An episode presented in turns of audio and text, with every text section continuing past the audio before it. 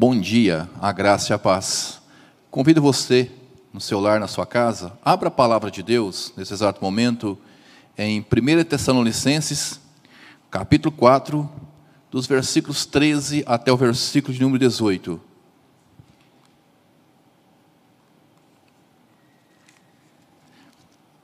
Primeira Tessalonicenses, capítulo 4, dos versículos 13 até o versículo de número 18.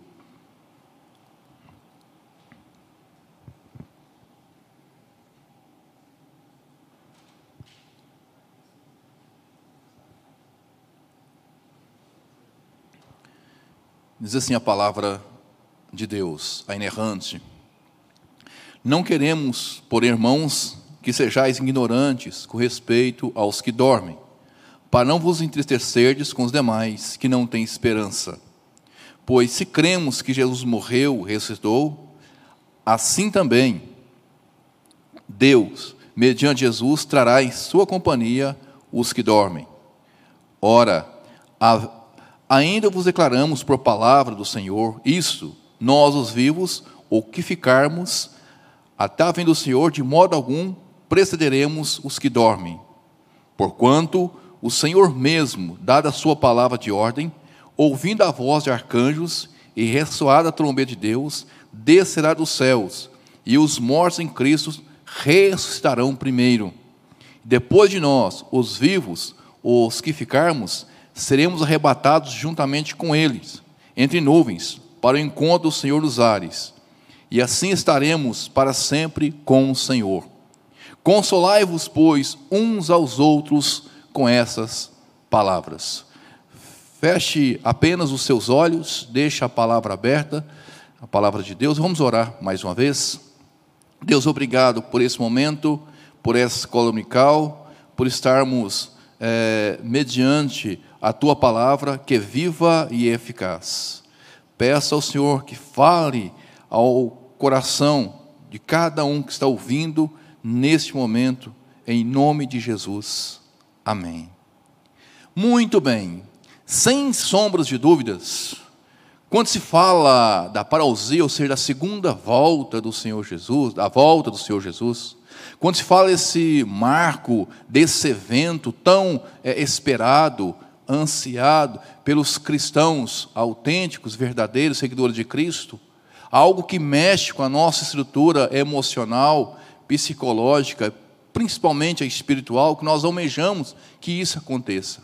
Mas, em meio a essa realidade é, tão fantástica, sublime, que irá acontecer, existe aqueles que exploram, aqueles que que ignoram, ou existe aqueles que acabam ludibriando, enganando a muitos, marcando aleatoriamente a volta do Senhor Jesus Cristo. Uma vez que muitos são frustrados, muitos seguidores desses adeptos, desses fanáticos, se tornam frustrados porque automaticamente é antibíblico aquilo que o homem marca que não está nas escrituras sagradas. E automaticamente o povo se encontra é, desnorteado.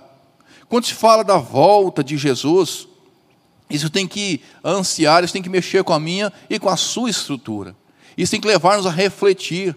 E nós precisamos compreender e entender que a visão clara desse texto é onde os tessalônicos né, estavam ansiando, estavam querendo, almejando a volta do Senhor Jesus Cristo. Mas algo estava acontecendo em meio a essa alegria, em meio a, a, a esse, é, essa, essa vontade de ver a volta de Jesus, de vivenciar, eles estavam tristes e outrora até abatidos, perdendo até a esperança, porque eles começaram a pensar nos entes queridos, começaram a pensar naquelas pessoas que morreram e faleceram. Então o apóstolo Paulo escreve no intuito, no objetivo de dar ele o consolo, o consolo da vinda do Senhor Jesus. E é sobre esse tema, dentro desse magnífico, desse esplêndido texto que mexe conosco, que eu quero falar com vocês nessa escola dominical, o consolo da sua vinda. E o consolo da vinda do Senhor Jesus, e o consolo da vinda, o apóstolo Paulo, no versículo 13, dá a eles entendimento ele precisava entender, precisava compreender ah, esse fato. E o versículo 3 diz: não queremos, porém, irmãos, que sejais ignorantes com respeito aos que dormem, para que não vos entristecerdes com os demais que não têm esperança. Muito bem, atentando para a parte A desse versículo, o apóstolo Paulo fala algo muito contundente. Não queremos, porém, irmãos, que sejais ignorantes com respeito aos que dormem. E quando se fala aqui é, aos que dormem, ah, dá uma conotação e a nossa mente já projeta é, em dormir, em descansar, mas o texto não está dizendo é, dessa forma, dormir, gozar-se de, de, um, de uma noite tranquila após um dia exaustivo. Embora que muitos, de uma forma muito errada, aplica-se a esse texto que as pessoas que morreram estão dormindo e só vão despertar a, na volta do Senhor Jesus para o juízo final. Não é isso. O texto é bem claro em dizer que aqui a palavra dormir é um feminismo, ou seja, é uma forma branda, uma forma mais calma de dizer que a pessoa havia falecido, havia partido, que havia é, realmente né, partido dessa terra para os céus. Alguns usam meios, subterfúgios mais tranquilos. Então, Paulo fala dormir nesse sentido. É o feminismo, ou seja, é para acalmar o coração, não dar aquela baque, aquela palavra, né, bem dura, precisa, direta. Olha, fulano morreu. Não, estão dormindo. E ele quer dizer isso nesse texto. E é bem diferente nos dias atuais, embora alguns arriscam ainda dizer que as pessoas que falecidas estão num profundo sono. E não é isso que ele está dizendo. E interessante também que ele fala algo muito preciso, não sejais ignorantes. Aqui o ignorantes aqui no sentido é, para que eles estejam atentos, ou seja, para que estejam inteirados do assunto. Não é questão de, de, de ofensa, aqui que o apóstolo Paulo está dizendo. Mas caminhando ainda dentro desse versículo 3, a parte B, ele fala: para que não entristeçais, entristecerdes com os demais que não têm esperança. E eles estavam perdendo a esperança. Mas, quem que o apóstolo Paulo faz aqui menção? Que não sejais como os demais, para que não perda a esperança. Quem que essas pessoas? Eram os pagãos daquela época, ah, que eles e os pagãos não tinham alegria como nos dias de hoje. Pessoas sem Cristo Jesus não têm alegria, não têm esperança, não têm perspectiva de uma vida vindoura em Cristo Jesus, vivem de uma forma aleatória, desregrado, despreocupados, alienados e não têm que se ou seja, não procura né, se preocupar com a volta de Cristo Jesus. Então vive por viver, digamos assim. E é isso que o apóstolo Paulo estava orientando-os, para que eles entendessem que eles eram diferentes. Ah, os pagãos, eles viviam dissolutamente, é, displicente, é como nos dias atuais. Zombam, criticam, fazem piadas de mau gosto concernente à volta à vinda de Cristo Jesus. Alguns arriscam é, é, brincadeiras maléficas, cujas quais é, tende tirar a estrutura do cristão. Mas nós compreendemos, entendemos que as pessoas são cegas espiritualmente. Os mesmos, os pagãos, os que não têm Cristo Jesus, são pessoas que vivem né, sem esperança. E o apóstolo Paulo chama a atenção deles quanto a isso, para que eles não estivessem como os tais, para que eles não caminhassem como os tais sem esperança. Ora, e nós temos esperança. A minha e a sua esperança está em Cristo Jesus. Se não for assim, é, não adianta é, é, é, caminhar de uma forma contraditória. Aonde está a minha e a sua esperança nesta manhã? Em meio a, a rumores, em meio a tantas coisas é, maléficas têm acontecido, tantas coisas destrutivas que têm mexido realmente com o mundo todo. Aonde está a minha e a sua esperança? Fato é, como o apóstolo Paulo disse em 1 Coríntios, capítulo 15, versículo 19: se a nossa esperança em Cristo se limita apenas essa vida, somos mais infelizes de todos os homens. A nossa esperança não está aqui. A nossa esperança não está enraizada é, no homem, mas em Cristo Jesus. Também em 1 Coríntios capítulo 15, o versículo 32, ele diz: Se como homem lutei em Efésio com feras, que me aproveita isso? Se mortos não ressuscitaram, comamos e bebamos, que amanhã morreremos. E ele está dizendo, parafraseando, ele está colocando: olha, se ah, ah, eu lutei, lutei, e, e, se Cristo, e se não há ressurreição, e se não há volta de Cristo, se não há céu, então eu lutei em vão. Então vamos é, a agregar-se a outras coisas. Mas o apóstolo Paulo tinha confiança, o apóstolo Paulo tinha certeza absoluta, como eu e você devemos ter, de que Cristo é a nossa esperança. Ou, outro ponto, o versículo 14, caminhando o consolo da sua vinda, ele deixa bem claro, no versículo 14, que na parousia, ou seja, na volta do Senhor Jesus Cristo, ele não estará sozinho é, no céu. Ele não aparecerá sozinho no céu. Versículo 14: Pois se cremos que Cristo, Jesus, morreu, restou, assim também Deus, mediante Jesus, trará em sua companhia os que dormem. Uma das grandes dificuldades que os Tessalonicenses enfrentavam, e ao mesmo tempo estavam tristes, é porque em seu conceito era que quem havia morrido estaria totalmente em desvantagem com a volta do Senhor, pois os tais perderiam o privilégio de estar com Cristo. Ou seja, olha só, o meu ente querido, o meu amigo, o meu conhecido, meu vizinho morreu e agora o Senhor Jesus irá retornar e eles estão em desvantagens quanto a isso. Isso mexia é, é, com a mente deles, isso mexia com o coração, isso os deixava triste. Possivelmente, com certeza, não haviam entendido plenamente a doutrina da parousia, da volta do Senhor Jesus. O que estava gerando tristeza em julgar que totalmente é, os mortos estavam em desvantagens. E para aqueles que haviam morrido na concepção dos Tessalonicenses, que não havia compreendido por inteiro, eles estavam pensando: olha, então eles estão é, em desvantagem, então para eles não há salvação.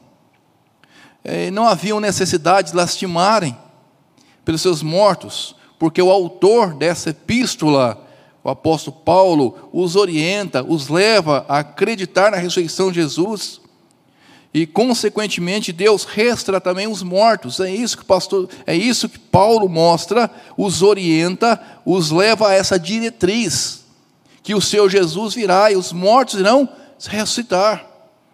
Conforme vemos em 2 Coríntios, capítulo 1, o versículo 9. Fala: "Contudo já em nós mesmos tivemos a sentença de morte, para que não confiemos em nós, e sim no Deus que ressuscita os mortos. Sim, no Deus que ressuscita os mortos. E isso traz tranquilidade, é um bálsamo. Isso traz alegria, é, é, ânimo, renova as forças. É motivo de consolo, é motivo de alegria, de gozo em saber que os mortos teriam o mesmo privilégio dos vivos. Isso implica os mortos em Cristo, sendo eles conhecidos, os amigos, os queridos, que para eles estavam em desvantagem. O versículo 15, interessante que o, que o autor fala sobre o consolo da sua vinda, e o consolo da sua vinda deixa bem claro que os mortos de Cristo estarão em pé de igualdade. Atenta comigo no versículo 15 aí, na sua casa, ele fala assim: ó, ora, ainda vós declaramos por palavra do Senhor, isso, nós os vivos, o que ficarmos até a vinda do Senhor, de modo algum precederemos os que dormem.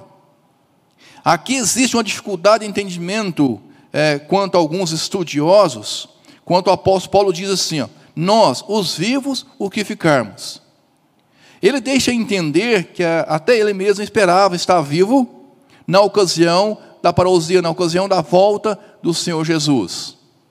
Já outros textos, e aonde gera dificuldade, já outros textos, o apóstolo Paulo deixa claro que contava com a probabilidade da sua morte antes da segunda vinda de Cristo. E observe comigo alguns textos para é, entendermos essa linha de raciocínio. É, o 1 Coríntios, capítulo 6, o versículo 14, diz assim: Deus ressuscitou o Senhor e também nos restará a nós pelo seu poder. 2 Coríntios 4, 14, sabendo que aquele que ressuscitou o Senhor Jesus também nos restará com Jesus e nos apresentará convosco. 2 Coríntios capítulo 5, versículo 1, sabemos que a nossa casa terrestre, desse tabernáculo se desfizer, temos da parte de Deus um edifício, casa não feita por mãos eternas nos céus. E Filipenses capítulo 1, versículo 20, segundo a minha ardente expectativa, a esperança de que em nada serei envergonhado, antes, com toda a ousadia, como sempre, também agora, será Cristo engrandecido no meu corpo, quer pela vida, quer pela morte. Então, todos esses textos que foram lidos, ele aponta a realidade que o apóstolo Paulo, é, é, ele tinha em mente que iria partir antes da volta de Cristo. Mas, como versículo que nós lemos, ele fala, é, e nós os vivos, o que ficarmos. Então, alguns entram em dificuldades, alguns estudiosos, alguns teólogos, em entender se o apóstolo Paulo estava almejando é, ver Cristo ou se ele realmente tinha convicção. Mas o que nós podemos é tirar e deduzir de uma forma muito clara, muito precisa, que como eu, como você, como nós, nós queremos ver Cristo Jesus. A volta de Cristo Jesus. Algo impactante, chocante, marcante. Mas isso não, isenta né, que o apóstolo tinha é, consciência das coisas que estavam acontecendo em sua vida, em sua volta. A parte C do versículo 15, que nós estamos trabalhando nesse texto, fala assim: ó, de modo algum precederemos os que dormem. Precedermos no original aqui significa que dá a ideia de fazer alguma coisa antes de outra, outra pessoa, ou assim levar vantagem, é, tirar vantagens sobre ela. Não, de forma nenhuma, os vivos tirarão vantagens sobre os mortos, ou seja, em Cristo. Assim, ah, os vivos, eh, eles não estarão eh, eh, num patamar mais elevado do que os mortos. Não, é em pé de igualdade. É isso que o apóstolo Paulo orienta, chama atenção, mostra, esclarece de uma forma muito clara, muito precisa aos Tessalonicenses, para que eles tivessem essa ideia, nessa concepção que é certa. Ora, é, os seus queridos, os que partiram, os mortos em Cristo, é, eles estarão, e nós não levaremos vantagem sobre eles. Estaremos em pé de igualdade quanto a esse ponto. E jogando assim por completo o conceito judaísmo. E o conceito de judaísmo era o seguinte: que aqueles que estivessem com vida até no fim da volta de Cristo teriam a sorte melhor dos que os mortos. E não é assim, não é dessa forma, não é por aí, não é para essa linha, não é para esse caminho. E é isso que ele orienta. Muito bem. E o versículo 16? O consolo da sua vinda, o consolo da sua vinda garante aos mortos o privilégio do primeiro lugar. Veja só, porquanto o Senhor mesmo, dado a sua palavra de ordem, ouvindo a voz de arcanjos e ressoada a trombeta de Deus, descerá dos céus, e os mortos em Cristo ressuscitarão primeiro. Muito bem, a palavra arcanjo nós só encontramos duas vezes no Novo Testamento, quando se fala lá, é, é, onde nós lemos, lemos aqui agora, nesse versículo 16, e em Judas é, 9. Judas 9. Embora existe um fanatismo aí por anjos, né, até mesmo dentro da igreja, infelizmente, há muitos crentes, há muitos servos de Cristo Jesus que adoram anjos, que cultuam anjos, faz orações a anjos, que existe até anjo que não se identifica com outro anjo. É aquele adágio popular ridículo, né? O meu anjo da guarda não bateu com o anjo de fulano. Não existe isso. Né? Anjos são mensageiros de Deus, que não devem ser cultuados, que não devem ser adorados de forma nenhuma. Elevar os nossos pedidos, as nossas orações a anjos é perca de tempo, é a Cristo Jesus, ao Espírito Santo. E a palavra diz em Apocalipse, capítulo 22, o versículo 8 e o versículo 9, eu, João, sou quem ouviu e viu essas coisas. E quando ouvi e vi, prostrei-me ante os pés do anjo que mostrou essas coisas para adorá-lo. Então ele me disse: Vê, não faça isso. Eu sou conservo teu, dos teus irmãos, os profetas, e dos que guardam as palavras desse livro. Adora a Deus. O próprio anjo, ele mostra claro, mostrou claro, aliás, para o apóstolo João, que devemos adorar a Deus. Mas o ponto crucial aqui não é essa questão de adoração a anjos. O ponto crucial aqui é ressaltar o papel desse arcanjo, que convoca tanto os vivos como os mortos para o tribunal de Cristo. E ele faz isso, ouvindo a voz do arcanjo e ressoada a trombeta de Deus. Os estudiosos atribuem esses dois fatos como um só, que acontece a voz do, do, arcanjo ressoada a trombeta de Deus. Não é separado a voz e a trombeta, mas sim algo uma coisa só. E ele fala em Apocalipse, capítulo 1, versículo 10, a título né, de esclarecimento: Achei-me um espírito no dia do Senhor, e ouvi por detrás de mim grande voz como de trombeta. Apocalipse, capítulo 4, versículo 1.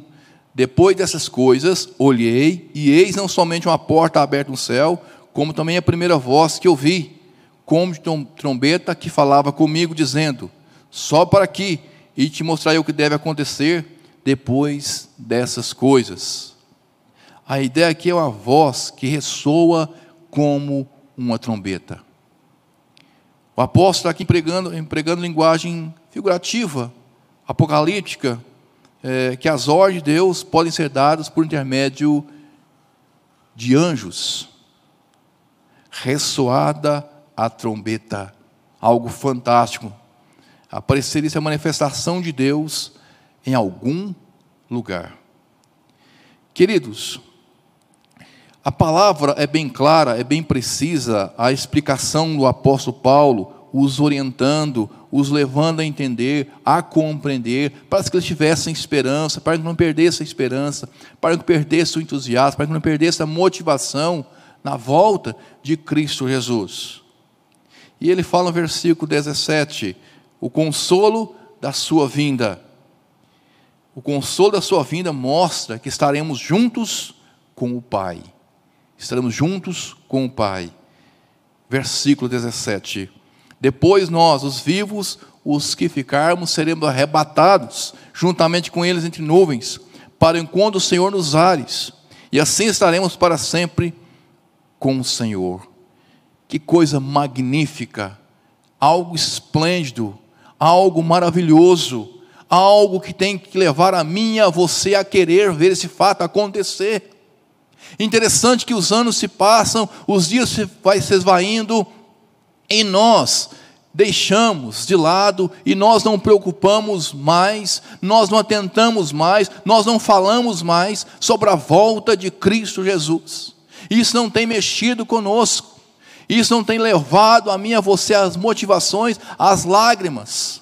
Nós estamos alienados muitas vezes quanto a esse fato tão contundente que ocorrerá, que acontecerá. Veja só, alegria de estarmos juntos com o Pai. Ele fala: seremos arrebatados juntamente com eles. Arrebatados aqui significa furtar, levar para juntos que foram ressuscitados, ou seja, junto com os mortos, para junto de Cristo Jesus. Esse arrebatamento aqui é simultâneo. Não é o arrebatamento que os premilinistas acreditam erroneamente em dizer, em atestar, que Jesus virá buscar a sua igreja e deixará por aqui os seus dispersos, aqueles que não têm compromisso.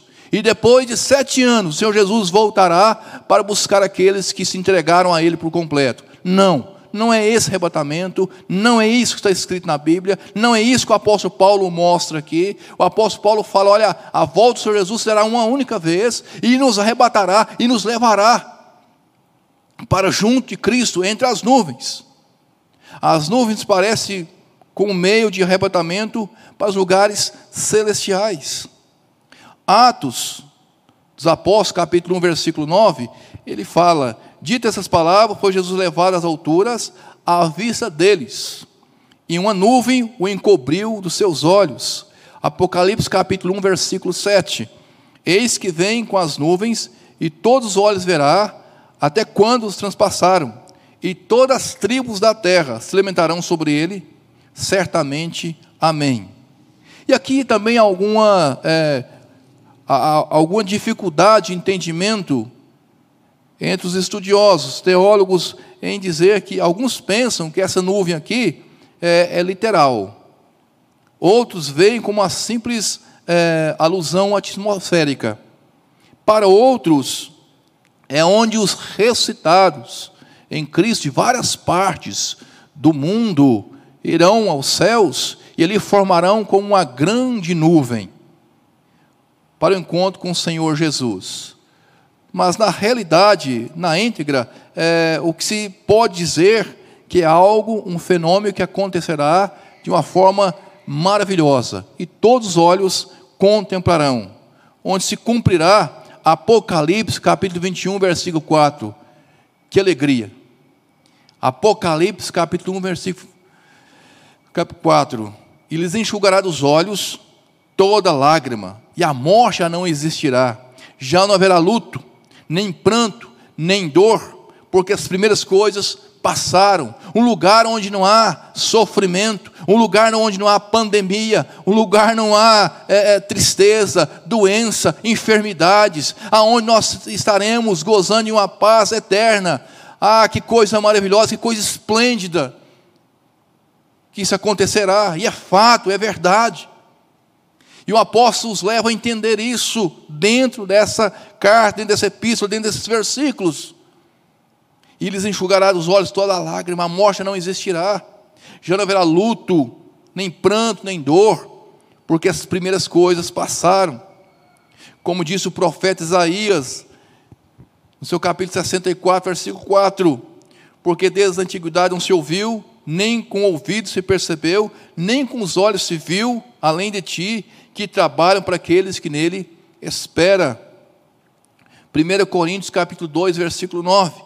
Mas como está escrito, nem olhos viram, nem ouvidos ouviram, nem jamais experimentou em coração humano o que Deus tem preparado para aqueles que o amam.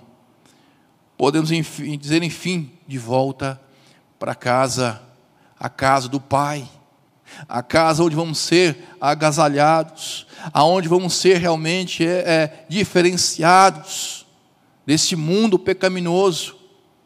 Aonde está a sua convicção, meu querido? Minha querida no Senhor? Onde está a sua convicção? Você tem esperança?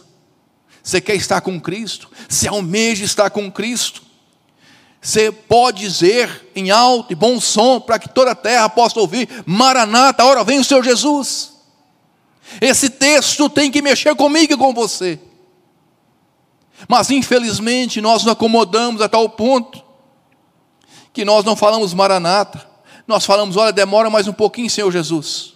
Espera mais um pouquinho, porque que eu tenho que gozar as coisas dessa terra. Espera mais um pouco, porque tenho que curtir meus filhos que ainda são crianças. Espera mais um pouco, porque eu tenho que constituir algo que ainda não, não consegui na minha vida. Ora, não volta, não, Jesus, porque eu sou muito jovem. Eu ainda não casei. Ah, não volta, não, Senhor Jesus, porque não, meus empreendimentos aí não foram conquistados. Onde está o meu coração? Onde está a minha concepção em dizer: volta, Jesus? Será que está realmente centralizado? Será que nós conseguimos desvencilhar desse mundo problemático? Será que nós conseguimos é, é, deixar de lado, abdicar as coisas que não prestam, para dizer: Senhor, eu preciso de Ti, eu quero estar com o Senhor, eu preciso estar com o Senhor? Dessa fadiga desse mundo, sair de tudo isso, mas não só para nos livrarmos dos problemas, não só para sairmos dessas tribulações, mas sim o prazer de estar com Cristo, o prazer de adorar a Cristo, o prazer de estar na presença do Senhor, o enaltecendo, o glorificando, o majestoso, o glorioso, o, o único, o inigualável, o incomparável. Aonde está a minha concepção? Aonde está a minha esperança? Filipenses capítulo 1, versículo 21. E posteriormente, versículo 23, ele diz: Porquanto para mim o viver é Cristo e o morrer é lucro. Ora, de um e outro lado, estou constrangido, tendo desejo de partir e estar com Cristo, o que é incomparavelmente melhor. Ah, incomparavelmente melhor. Paulo tinha essa concepção. Paulo sabia perfeitamente a quem ele servia, a quem ele seguia, a quem ele adorava. Talvez falte isso na minha vida e na sua. Talvez falta em mim e você esse desejo incontrolável de estar com Cristo. É inadmissível um cristão não almejar estar com Cristo ou a sua volta. É inadmissível.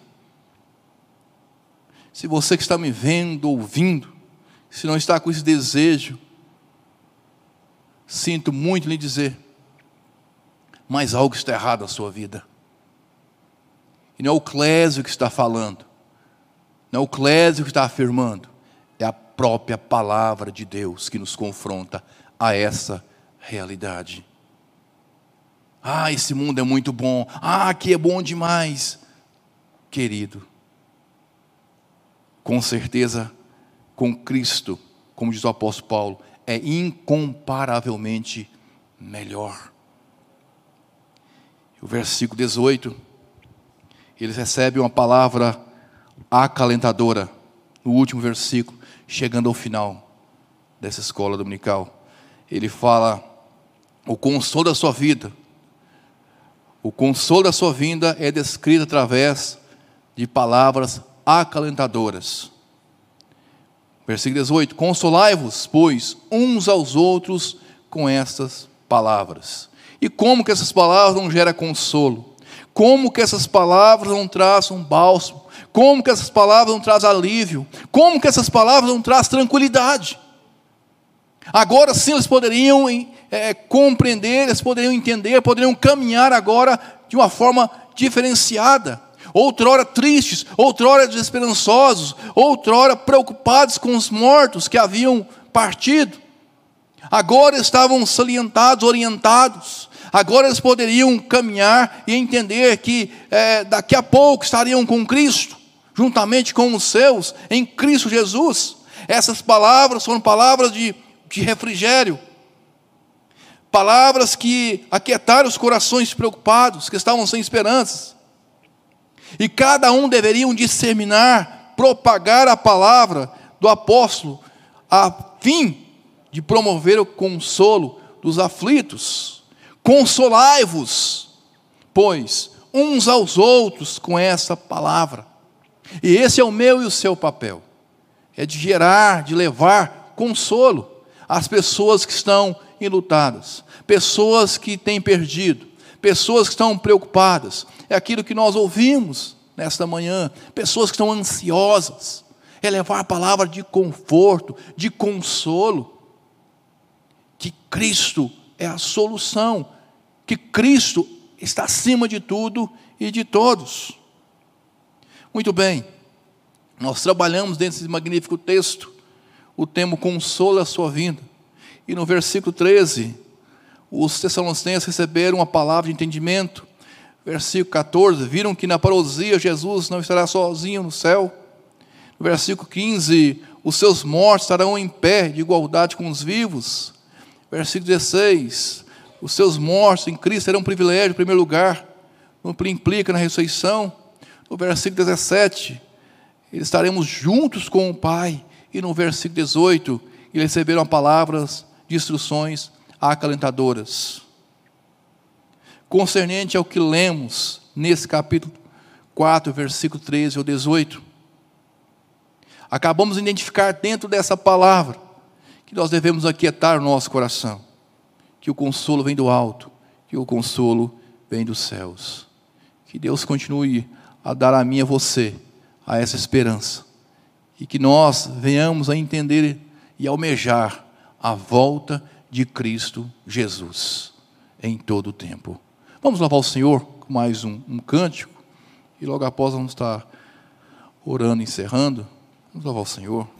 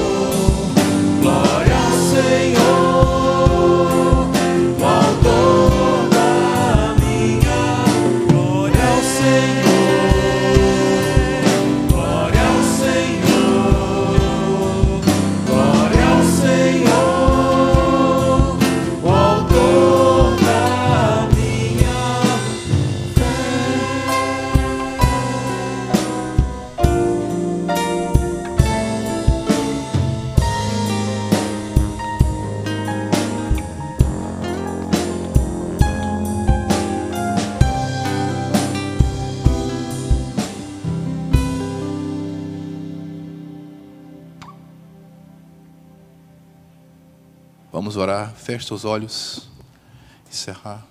Pai, obrigado pela tua palavra que acalenta o nosso coração. Obrigado pela tua palavra que é motivadora. A tua palavra renova as nossas esperanças, as nossas forças, a nossa convicção. Ler texto como este, ó Pai, nos remete a uma realidade incrível que nós precisamos, almejamos estar com Cristo Jesus. Pai, nos ajude a cada dia mais a desvencilhar, a querer o Senhor cada dia mais, de uma forma ininterrupta, querer a tua presença, querer estar na tua presença. Leva a tua igreja a esse conceito, meu Pai. Move-nos, ó Pai. Senhor Espírito Santo, fala ao nosso coração, trazendo convencimento. Ó Pai, que alegria, que dia maravilhoso será esse. O dia que estaremos contigo. O dia que nós estaremos com o Senhor. Ó Pai, que dia glorioso é indescritível, nós não conseguimos descrever mediante a nossa mente limitada, mas nós sabemos, Pai, pela fé, pela fé, que isso irá ocorrer, que isso irá acontecer. Não é história, simplesmente uma história contada por homens, mas é algo aplicado pelo próprio Senhor na nossa vida, em nossas vidas. Nos sustenta, ó Deus, no transcorrer desses dias que nos restam nessa terra nós não sabemos o dia que nós iremos. Nós sabemos se será hoje, amanhã. Mas uma coisa nós temos certeza: que precisamos estar contigo. Abra os nossos olhos, o nosso entendimento, o nosso coração. Se por acaso alguém está longe, se alguém está distante dessa convicção, dessa certeza, os convença ainda hoje, ó Pai, em nome de Cristo Jesus. Ó Pai, abençoa o teu povo que está, ó Pai, nos seus lares neste momento, em Cristo Jesus. Nós oramos em nome de Jesus. Amém, Deus.